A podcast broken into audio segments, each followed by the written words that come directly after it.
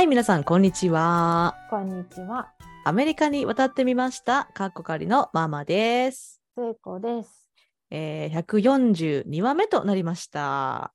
はい。はい、本日もゆるりとお付き合いください。お願いします。はーい。えー、じゃあ、緊急報告からいきます？うん。うん、せいちゃん、どんな緊急報告ありました？私はね、えんっ、と、つい最近、えーまあ、仕事関係なんですけれども、うん、私あの、アカデミックアドバイザーという仕事をしていまして、うん、私の働いてる大学にアドバイジングカウンソルっていうか、アドバイジングカウンソルっていう、えーとうん。なんていうのかな。えっ、と、アドバイザーだけじゃないんですけど、うん、いろんな他の部署から、うん、まあ、あの代表者に来てもらって、うん、まあ、基本的にアドバイジングに関係することを議題を話し合ったりとか、うん。ち、ゃんとあのボーティングメンバーとノンボーティングメンバーがいるから、あのこう票を入れれるメンバーとかそうじゃないメンバーがいて、あのいろいろこう可決しして、じゃあこういうプロジェクトやっていこうとか、まあまあまあ、あのしっかりした、なんていうんですか、グループうん。の、えーコーチェアになりました。おーおーお あのコーチャーっていうのがその、まあ、議議長うん、2人いて、うん、そうん。のか片割れみたいな,、うん、な上ツートップみたいな感じですよね。片方なんですけれども。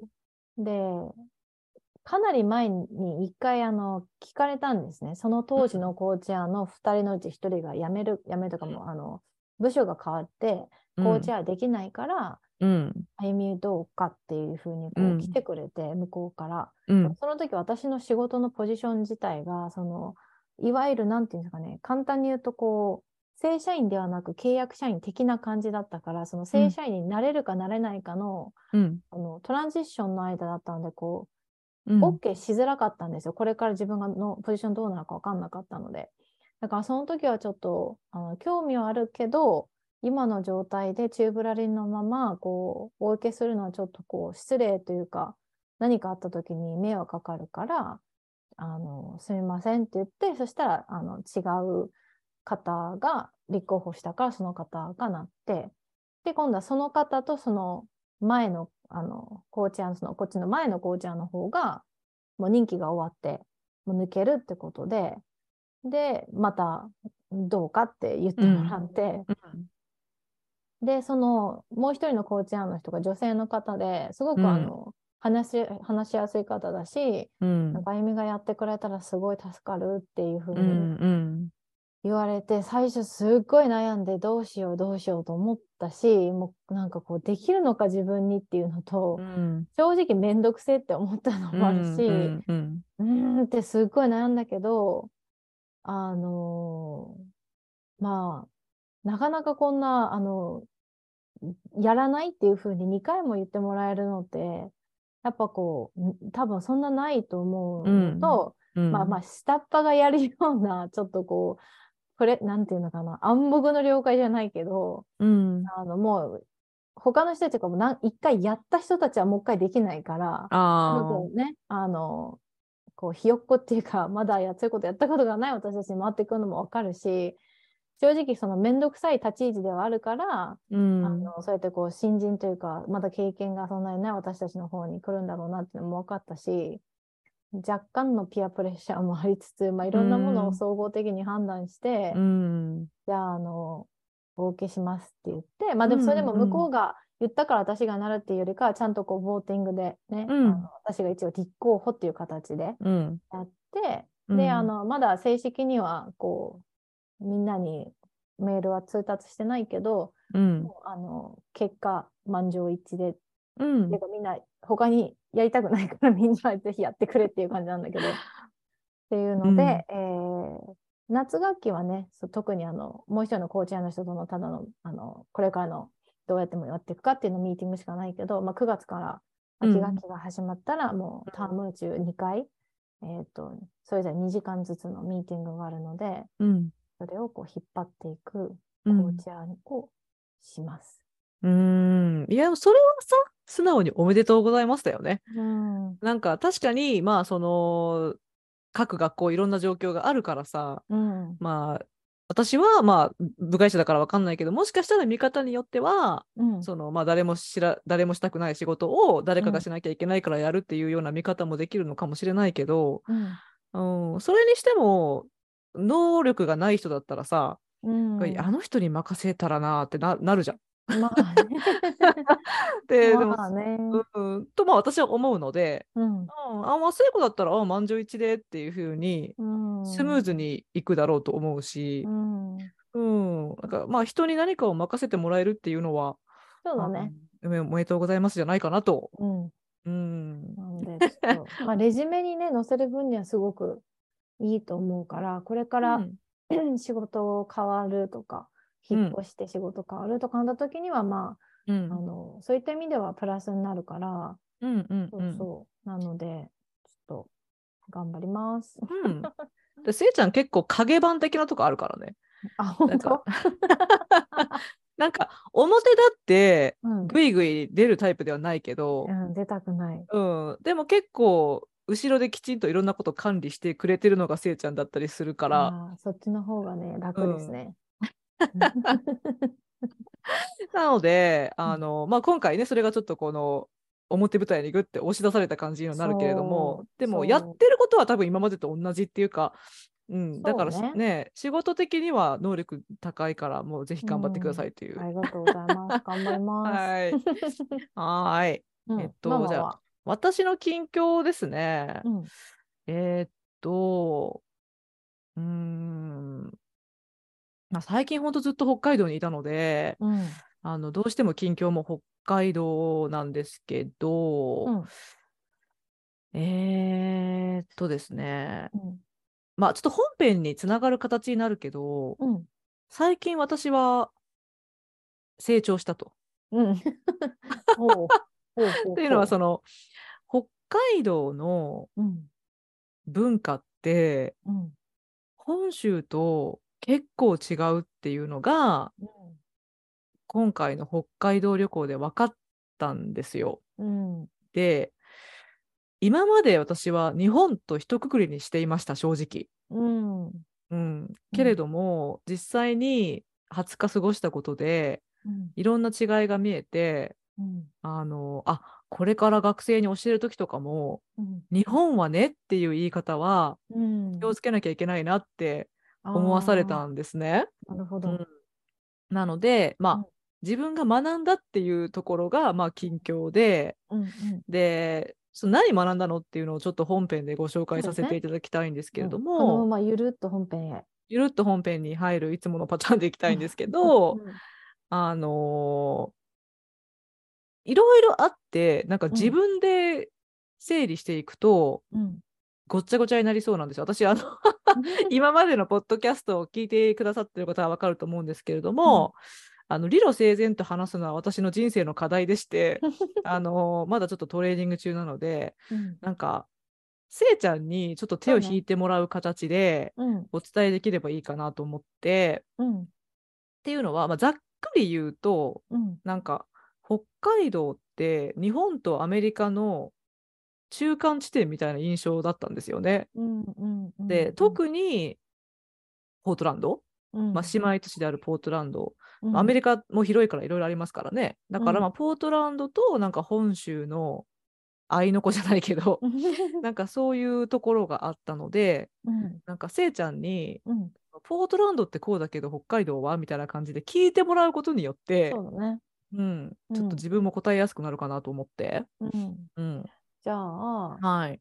ポートランドはまず、たなんかね、ポートランドの街紹介みたいなところでも話したけど、とにかく人がフレンドリーじゃん。で、うん。いろん、その、自分、まあ、アメリカ全土が、まあ、日本ほど、こう、みんながこうじゃなきゃダメっていうのはないけど、ポートランドは特にこう、keep Portland weird っていうみたいに、すごくこう、違うものを受け入れて、それを楽しむみたいなうん文化が強いけど、うん北海道は、まあ、それってなかなか日本にはないじゃん。日本は結構真逆なところにね、うん普通はいる、うん普通っていうか日本の一般的ななんかこう、伝統的なものだとそこだけど、北海道はどうだったの？ママの印象では。まず人はめちゃくちゃフレンドリーでしたね。うん。めちゃくちゃフレンドリー。あの、一番驚いたのは、うん。うーん、本州で見るような、うん。なんていうかね、よそよそしさ、うんうんうん、がない。なんか、あのーまあ、私は大阪出身なので、うん。あの大阪の人は正直結構グイグイ来るんですけど、うん。あのでもまあ大阪と似たところもあったというか、うん。こう例えば日本だとその、なんだろうね道で目があったからってニコって笑いかけたりとかってあんまないじゃないですか。ないね。うん。うん、本州だとあんまないじゃないですか。うん。で、北海道もさすがにニコまではなかったんだけど、うん。結構あの店の人とかうん。街で会った人とかうん。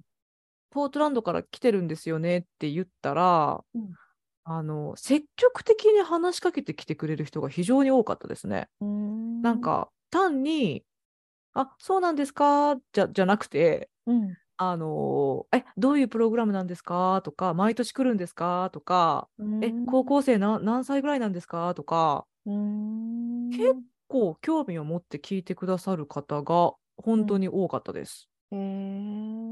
うんうんうん、うんで、カフェとかでもうん。あの私も結構お話好きなもんでうんうん「ちょっと寝不足なんですよ。だからコーヒー飲みに来たんですよね」とかって言うとうん「でえーどうしてですか?」ってあの「お疲れなんですかお仕事きついんですかえどういうことなさってるんですかへえ」っていうのをうん。なんかすっごいこえう聞いてきて店員さんと？店員さん店員さん。えそれはさママがうん眠不足なんです。き疲れてんですよねっていうのを一言目は、うんなんだママがそのコーヒーを買った時にそれを言ったの。それとも店員さんがなんかなんていうのこっちだったらさ「うんうん。How are you doing?」みたいな「How's うん。your day going?」って言ってくれるけど、うんうん。それそうそれに似たものを言ってくれたの向こうの人が。いや多分私がうん。あのコーヒーがあまりにも美味しそうだったからうん「コーヒー美味しそうですね」って言ってうん。で結構お久しぶりなんですよ飲むのはみたいなの私が多分初めにペラペラ喋ったとは思うんですね。うんででなんかそれに対してうんでなんかそういうは反応だった。うん、うんなんかいろいろ私に対して興味を持ってくれたというか、なんかその点はポートランダーと非常に似てると思いました。なるほどね。なんか、うん、結構ポートランダーも世話焼きかっていうぐらい聞いてくるじゃん。構来る。そう。結構家族とか友人の話とかがっつりするじゃん、うん。お店の人とかでも。うん。うん。でもなんかそういうのは似てるなって思いましたね。うーん。であとそのうん。Keep Portland Weird のうん。ところうん。は、まあ札幌はそのポートランドほどなんか Weird そのなんだろうまあちょっと変わってる風変わりっていうことにプライドを持ってるっていう感じはしなかったけど、うんうん。でも、あのー私個人的に嬉しかったのはそのうん。LGBTQ のリプレゼンテーションがうん。他より高いなって思いました。うんいいですね。うん、なのでバスとか電車とかでもうん。あおそらくはトランスジェンダーの方かなとかうんうんあるいはもうあのまあおそらく生まれ持ったジェンダーは男性だけれども、うんうん。あのまあ、化粧しててうん。ですごいなんかこう凛として座ってるっていうかさこうそれに対してこう引け目を感じずに生活してらっしゃるのかなっていう感じの方を見かけた。だからあのーそれが新鮮でしたね。なんかうんうん。私はまあ正直大阪って大都会出身ですけれども、なんかこう飲み屋街とかでさ明らかにそういうビジネスのお姉系のビジネスとかさ、そういう方は見るけど、うん。なんか日常生活の中でうんうん。電車の中でとかさ、うんうん。そういうところでまだあんまりうん。あのー LGBTQ をこう、なんだろうね自信を持ってじゃないけど、うんうん。あのー表現してる人って少ないのではないかっていう印象なんですよ大阪でも。だからそれが見られた北海道っていうのは非常にに私は嬉しく、大阪でも少なかったらね。うん、それはやっぱり他のところでも少ないだろうなと思うけど、北海道で見られたんだね。見られました。まあ正直私もでもね、あの大阪の皆さん、私、その長い間帰ってないし、で帰ったとしても短時間だから、そんなに全部を見れてるわけじゃないので、だもちろんそのうんうんうん私が追いついてないところがあったらすいませんとは思うんですけれども、うんうんあのーまあ、北海道で今回でも私20日しかいなかったじゃん？そうそうそうん、で20日しかいなかった中でう。うん。結構見たっていう。でそ、の私と一緒に引率で来てくださってた方もうん、あのプライドイベントみたいなの見たって言ってああ。そうそうそう。うん。で、プライドの T シャツを、まあね、お土産に買っうんうてきてくださったりとかしたんだけど、だから、そういうのを、まあ、声を上げて、きちんと、うんうんうんあの、うん、なんでしょうね、前面に出してきてるっていうの？うん。は、ポートランドと似てるなと思いましたね。へえ、んそれはやっぱこ東京とかだったら納得するじゃん。大阪とかだったらさ大都会だし、それだけ人数もいるし。うん。だけどなんか正直意外だった。北海道がそんな風に 開けてる感じの場所だっていうのは知らなかったから。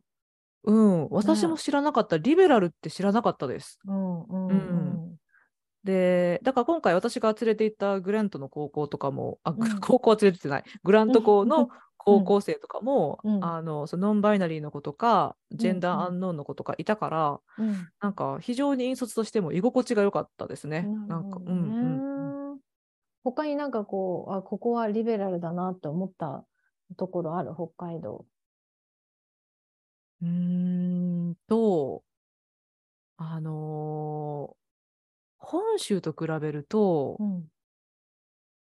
形式ばったやりとりとかがうん。少ない。つまり、縦関係におけるうん。縛りが非常に少ないと思いました。うん。だから、ある意味ではリベラルかなって、その、ね。うん、うん。あの、上の方ともかなりフラットな関係を作ることができるっていうか、うんうんうんうん。なんか、敬語をガチガチに扱えなければうん。いけないのかとか言うと、うん。そういうわけでもない。うん。だから、もちろん敬語はあるけど、うんうんうん。なんか上の人にもある程度ざっくばらんに話してうん。付き合えるうん。感じがあるし、うん。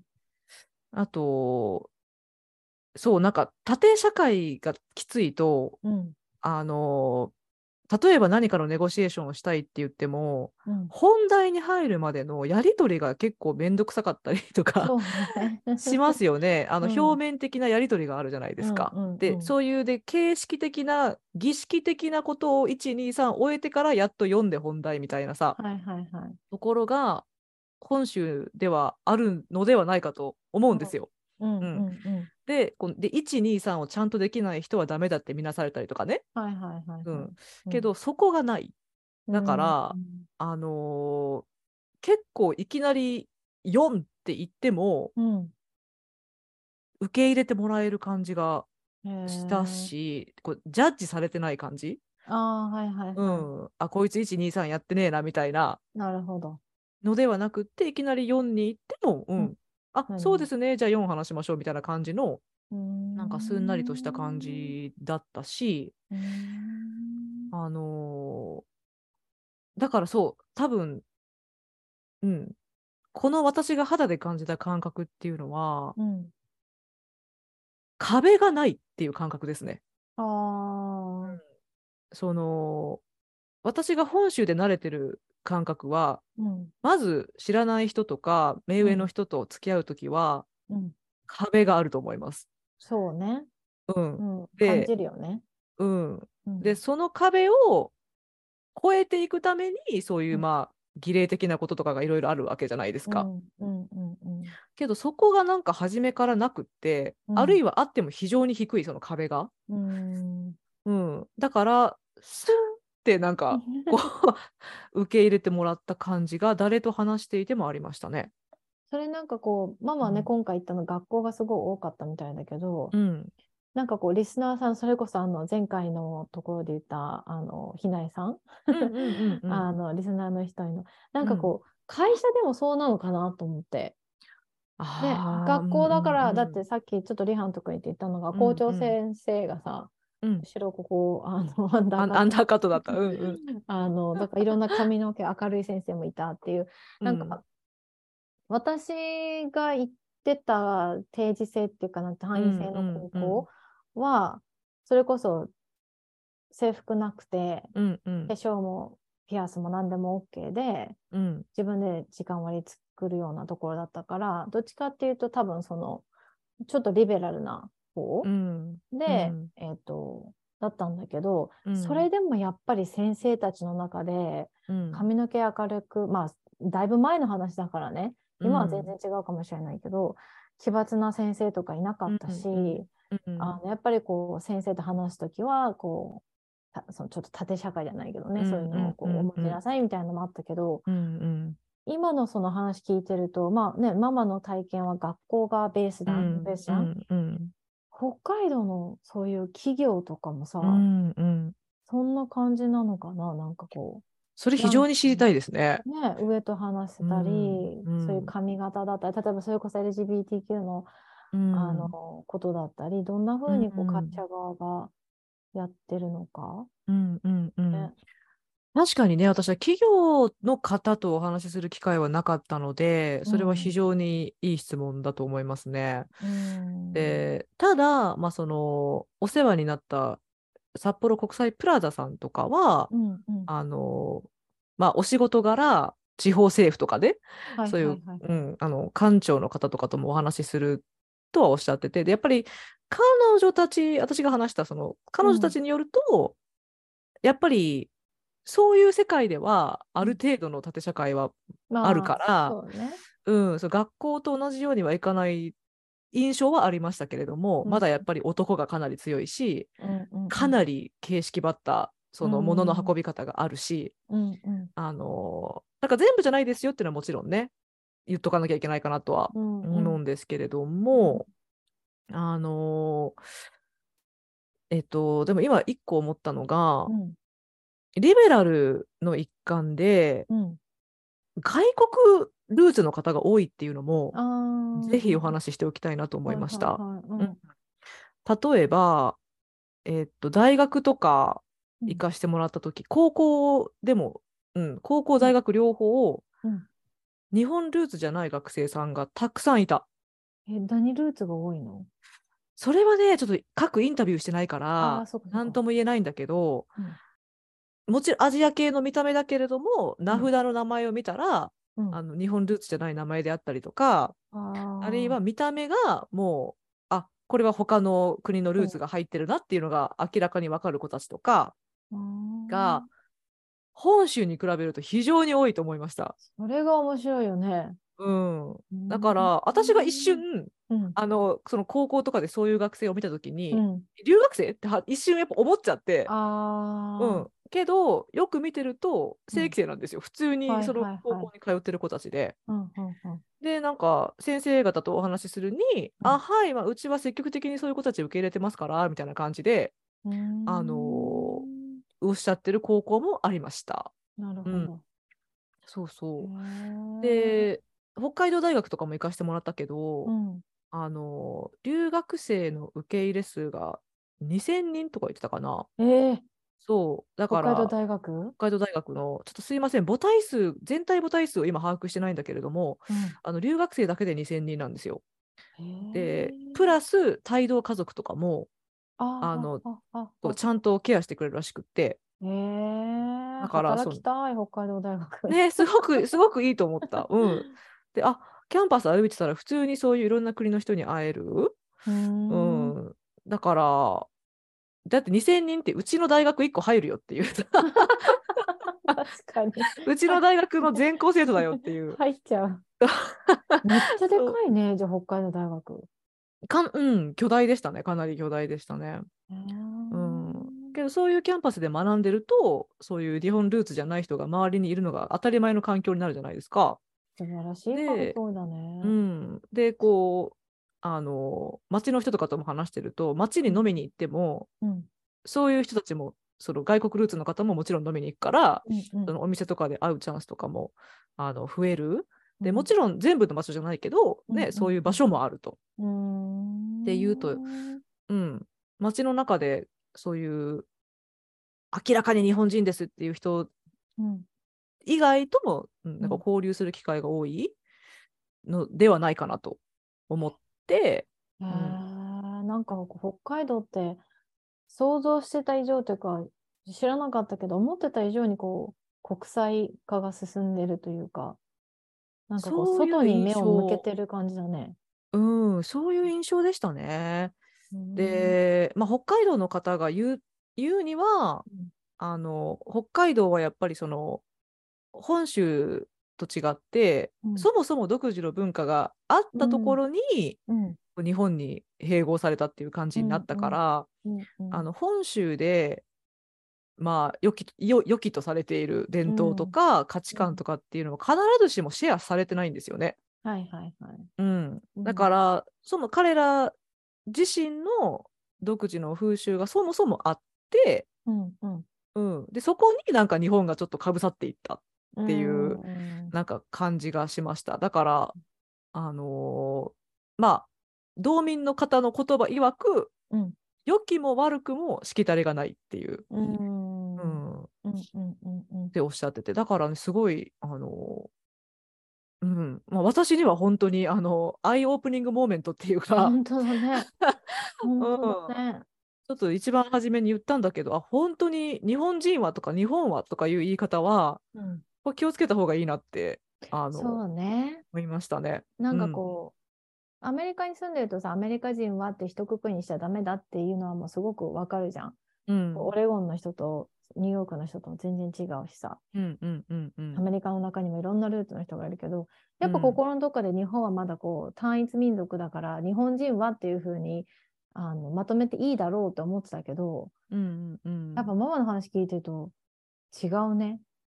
違うと思いました違ねう。。だって北海道のそんなさ、うん、オープンな感じだったりとか、うんうんうん。縦社会にそこまでこう縛られてない、うあのん、感じを聞いてると、やっぱうちの田舎と全然違うから、うん、うん、だからやっぱこう本当に地域によって、ね、こう考え方だったり、外に目を向けてるか向けてないかとか、LGBTQ に対する理解の仕方とかも、度合いとかレベルも違うし、うん、うん、うん、うん、なんかそうね、日本人はってやっぱりこう一括りにするのはダメだうね。ん。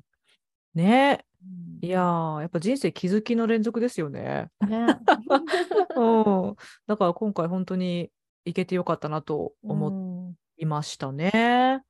じゃあ、あの、ポートランドはさ、その前うん。のポートランドの街の話でいたけど、食のシーンが結構素晴らしくて、もちろん北海道はもう海鮮がうんとにかく素晴らしいのはもう、もうママ、あの、リスナーさん、ママからですね、LINE の、あの、写真で、うん、私と、えーうん。女子旅行に参加した萌えちゃんうん、うのとん。ころに、うん。えーあれ、久美ちゃんの LINE の入ってたっけ？多分入ってた。うん、入ってたのかな、うんあの、海鮮丼の写真が送られてきたんですね。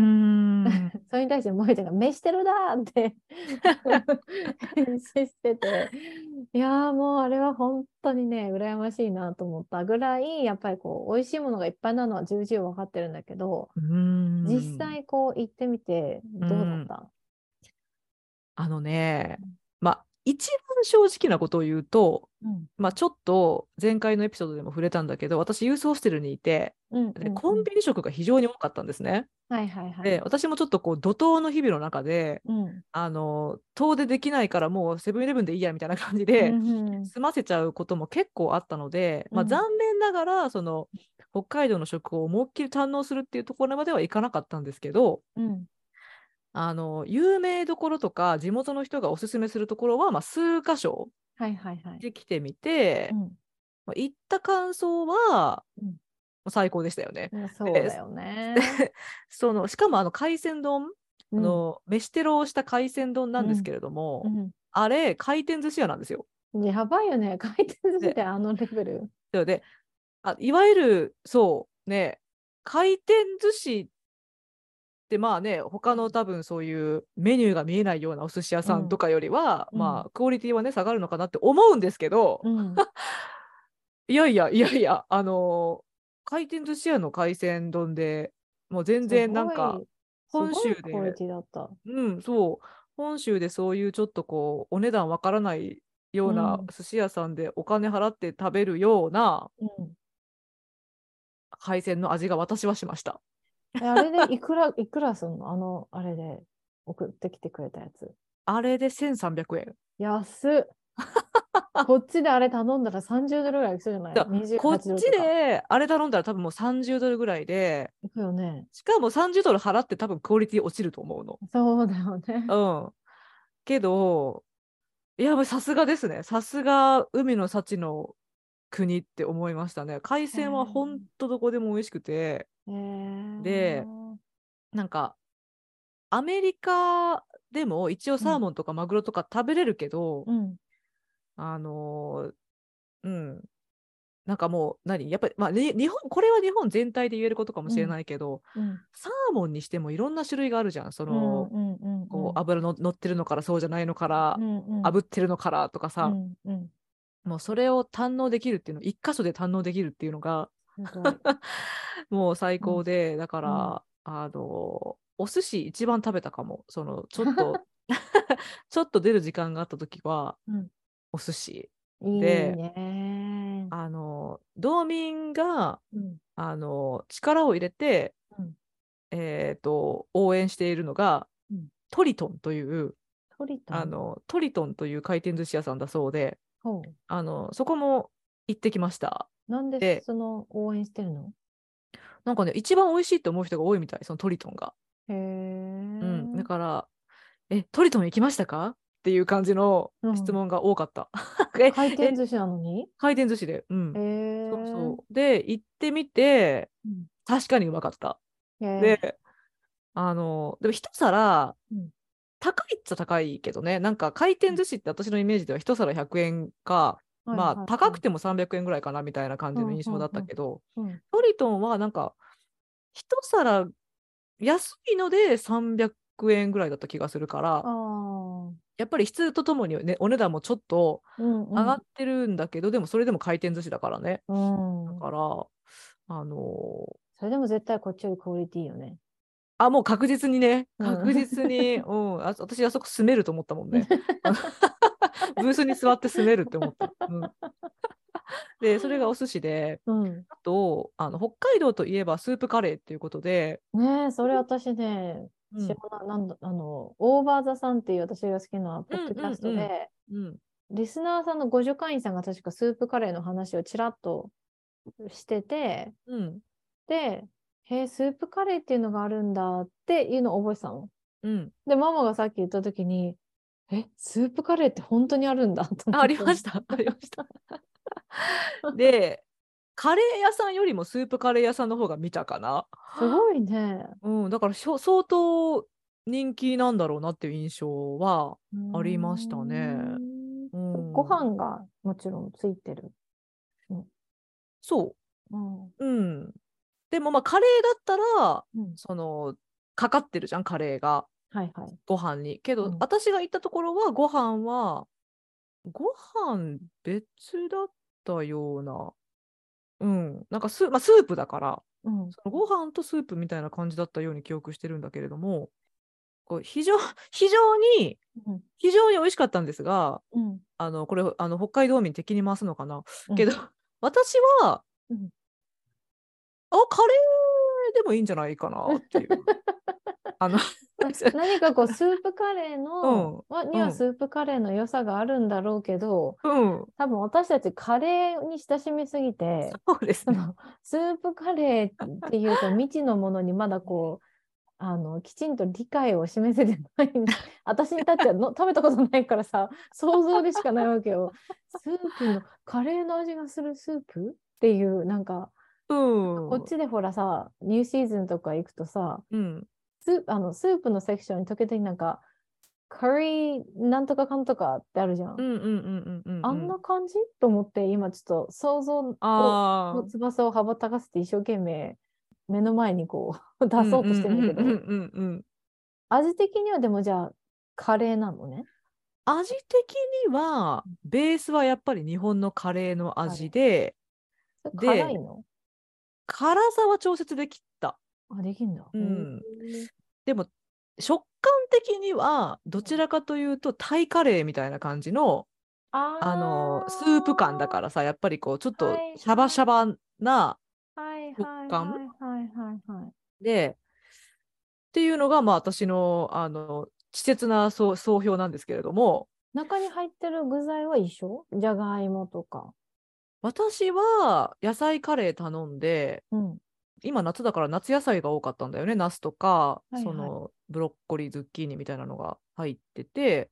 うん、ブロッコリすいません。言ってからブロッコリー特に夏野菜ではないかなって思ったんですけれども、あのーでもお茄子とはいはいかはい。が入ってて、切り方がおしゃれだった。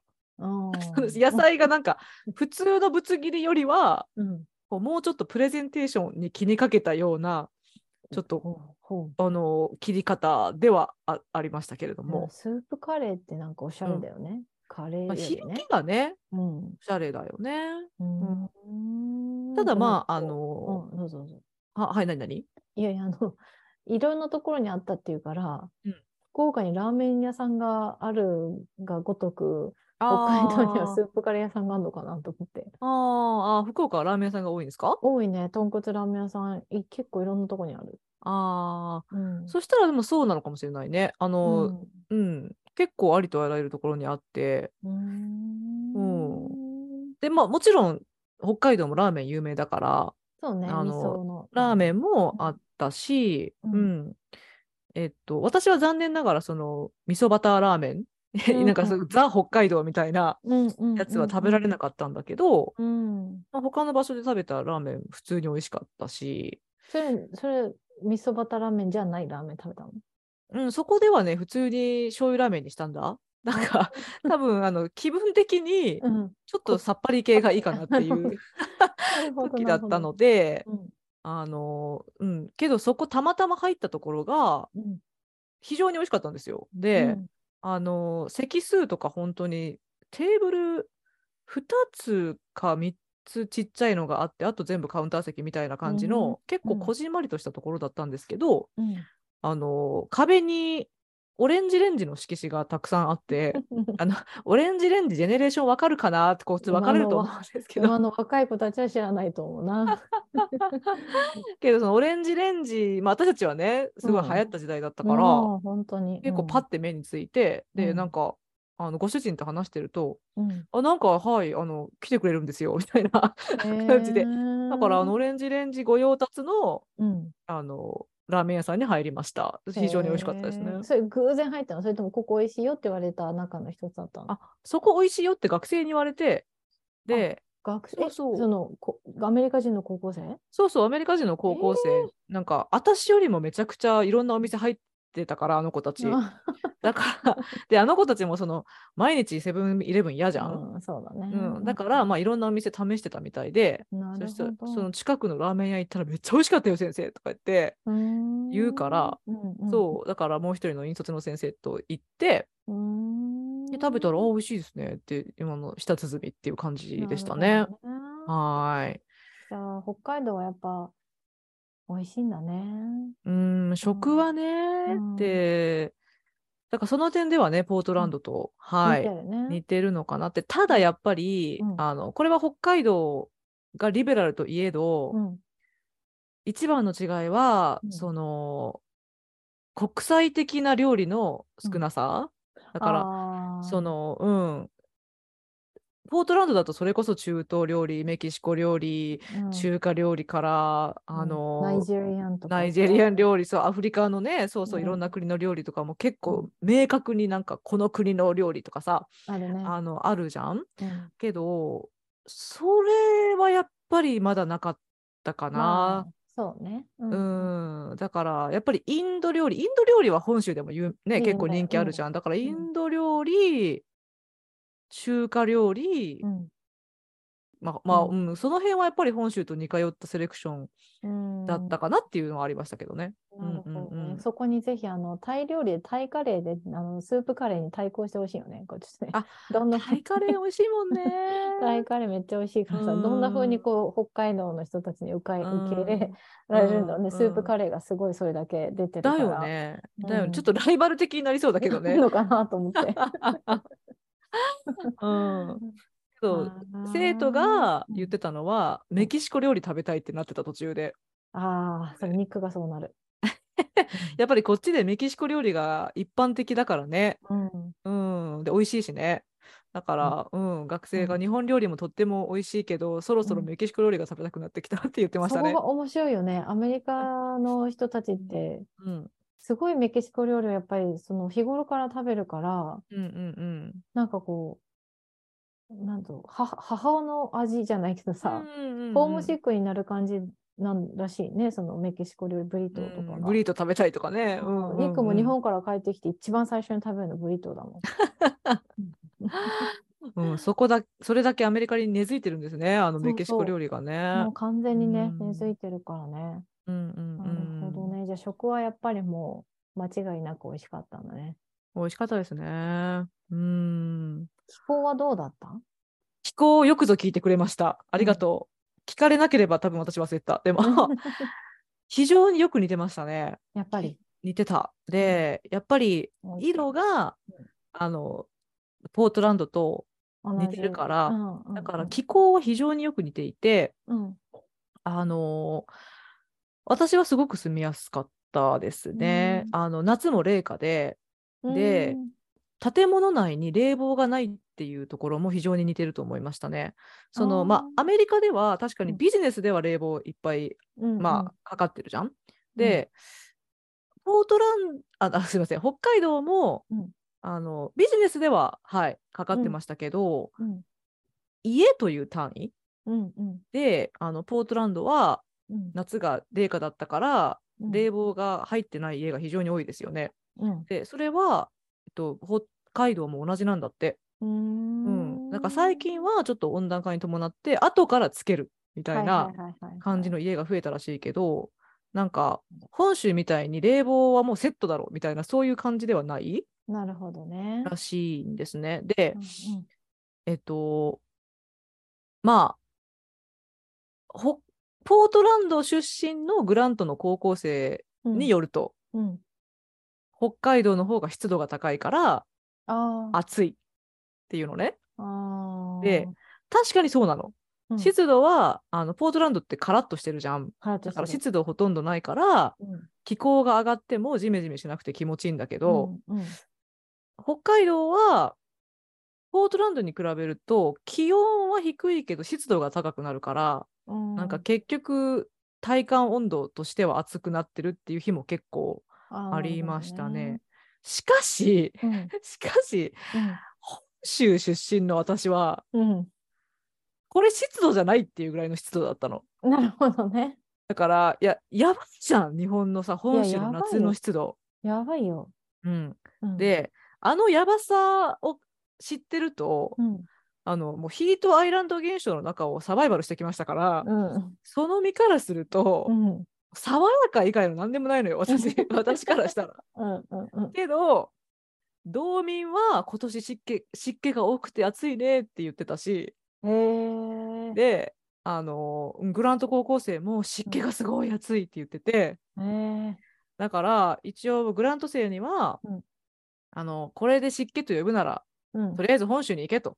お前らどこでも住めねえぞってなる日本の他の場所で。これで、これの5倍は軽くあるからって言って、言ったら、ひえーとか言ってたけど、うん。うん。うん、けど、あのまあ、それが違いですね、その湿度。うん。はい。でも、うん。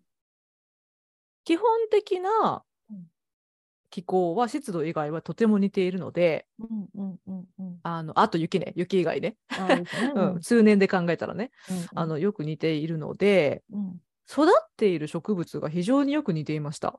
ああなるほど。うん、これがすごく面白いと思って、うーんあのーちょうど今、アジサイとか、あとライその、そうそう、ライラックが非常に多くて、へえ。うん、でライラックって私日本にもこんなに咲いてるんだって思ったんだけど。うん、ライラックって札幌の市の花らしくって、まあ、うん。そううちに色うちにありますよ、ライラック。あそうね。ポートランドうん。にもそこら辺に生えてるじゃん、生えてる。うん、だからそのライラックがすごい生えてて、いい匂いするよね、ライラックね。うん、ね。うん。であとラベンダー。あラベンダーラベンダーはだってフラノのラベンダー畑がまた有名うんだからね。でなんかあの、まあ、道民の方がさらっと「まあね、まあ、雑草なんですけどね」って言ったんだけどそのラベンダーに対してでも そのこう道の、まあ、うん要するにその、あの道あそこなんて言うんだっけあちょっと名前が日本語で出てこないけど、まあ、道のこの植木のはいはい。ところに、まあ、うん、歩道とかのさ、うんそうそうそう、歩道の植木のところにうん。あのまあいっぱい生えてるのよラベンダーが。ででポートランドだとラベンダーってうん、庭でちゃんと育てる植物っていそう。感じだだけど、向こうではうん。結構そうそのなんか道端に生えてて。うん。うん、だからなんか雑草発言ではあったけどでもあの風が吹いたらスーってラベンダーの匂いがしてくるような感じの素敵。な、うん、感じで。うん。で緑が非常に多いところも似てましたね。はいはいはいはいはい。うん、あの学生によると、うん。ポートランドの方が多いって言ってたけど、ポートランドって多分その街づくりの一環で、そうそうだね。ねうんうんうん、緑をかなりこう取り入れようとしてるから、う。ん意識的にねうんだからあのもっと多いって言ってたけど、うん。まあそれこそ他の私が行った場所日本で、うんに比べると北海道の街はうん。緑が非常に、うん。あの豊かだと思いましたね。うん。えーますます北海道に住みたくなってきた。そこなんです。うん。そこで私のジレンマがうん。私日本に帰るんだったら実家が近い大阪だってもう決めてたんですけど、うん。北海道に行ったことでうん。ちょっと心揺らぎましたね。しかもそんな北海道大学がそんなさ、うん2000人も留学生いるんだったら、うんなんかね、そう、何かしらそんな仕事がありすないかなと思っちゃうじゃん。ああるかもあるかも。ううんんうんうん。うんいやこれじゃちょっと私もすえちゃん。もあの今後のね。ね進路を考えるにあたって北海道を ぜひ調べてみましょうっていう。いきなり私からしたらだいぶこう真逆のところっていうかね。そうですね私九州から、うんそうですね。はいはでもまあ北海道に私たちがうん移民しても、今よりは家族に近くなるということで、あ、確かにね。今よりは近くなるし、うんうんもう一人友達はいるから、ひなえちゃんがそこに。あそうだねひなえちゃんにうん面倒見てもらえばいいかな。若者に、若者に面倒見させる面倒見。させるっていう。はい、まあそんなこんなでですね、うんはい、本当に北海道に移住したくなるようなうん。大変興味深い街だったといいうレポートでございます。じゃあこれ、はいあの北海道にもし住んでる方で、あのね、このポッドキャストをね、聞いてくださる、まあ、ひなえちゃんも含め、うん、もっとここにいいところあるよとか、逆にこの、私はでもポあの北海道のこういうところはちょっと、あ北海道人、北海道人っていうか、北海道の道民だから、みわかる視点うん、うん、とかも、なんかこう、教えてくれると嬉しいなと思います。ぜひ教えてほしいです。うんででも確かにあの道民の方に何回か言われたのがうん。私は夏しか見てないからあの北海道に本当に移住したいかどうかを決めるには、冬ね。あの冬越えた方がいいですよって言われたから。くじけるかもね、冬。そうね。そその通りだなと思いましたので。はい、うんまあ、そういうことも含めてですね。いろいろご意見を私と末子北海道に行けるかについてのご意見をはい。あの 伺えると嬉しいです。はいはいえーということで、えーっと今日は私の北海道街レポートというのをゆるうりとお送りいたしました。はいえーもしそういうね、うんえーお便りをくださる方は、えーアメリカンライフジャパニーズワイフ全部小文字でアットマーク gmail.com です。はい、ツイッターのアットマーク、ワイフアンダーバージャパニーズで、私たちを見つけてくださって、そこからメッセージを、えー、と送ってくださっても全然 OK です。はい、えっ、と、はいメッセージいただけますと喜びます。はい。はい。ということで、これをもちまして、第142話目とさせていただきたいと思います。はありがとうございました。ありがとうございます。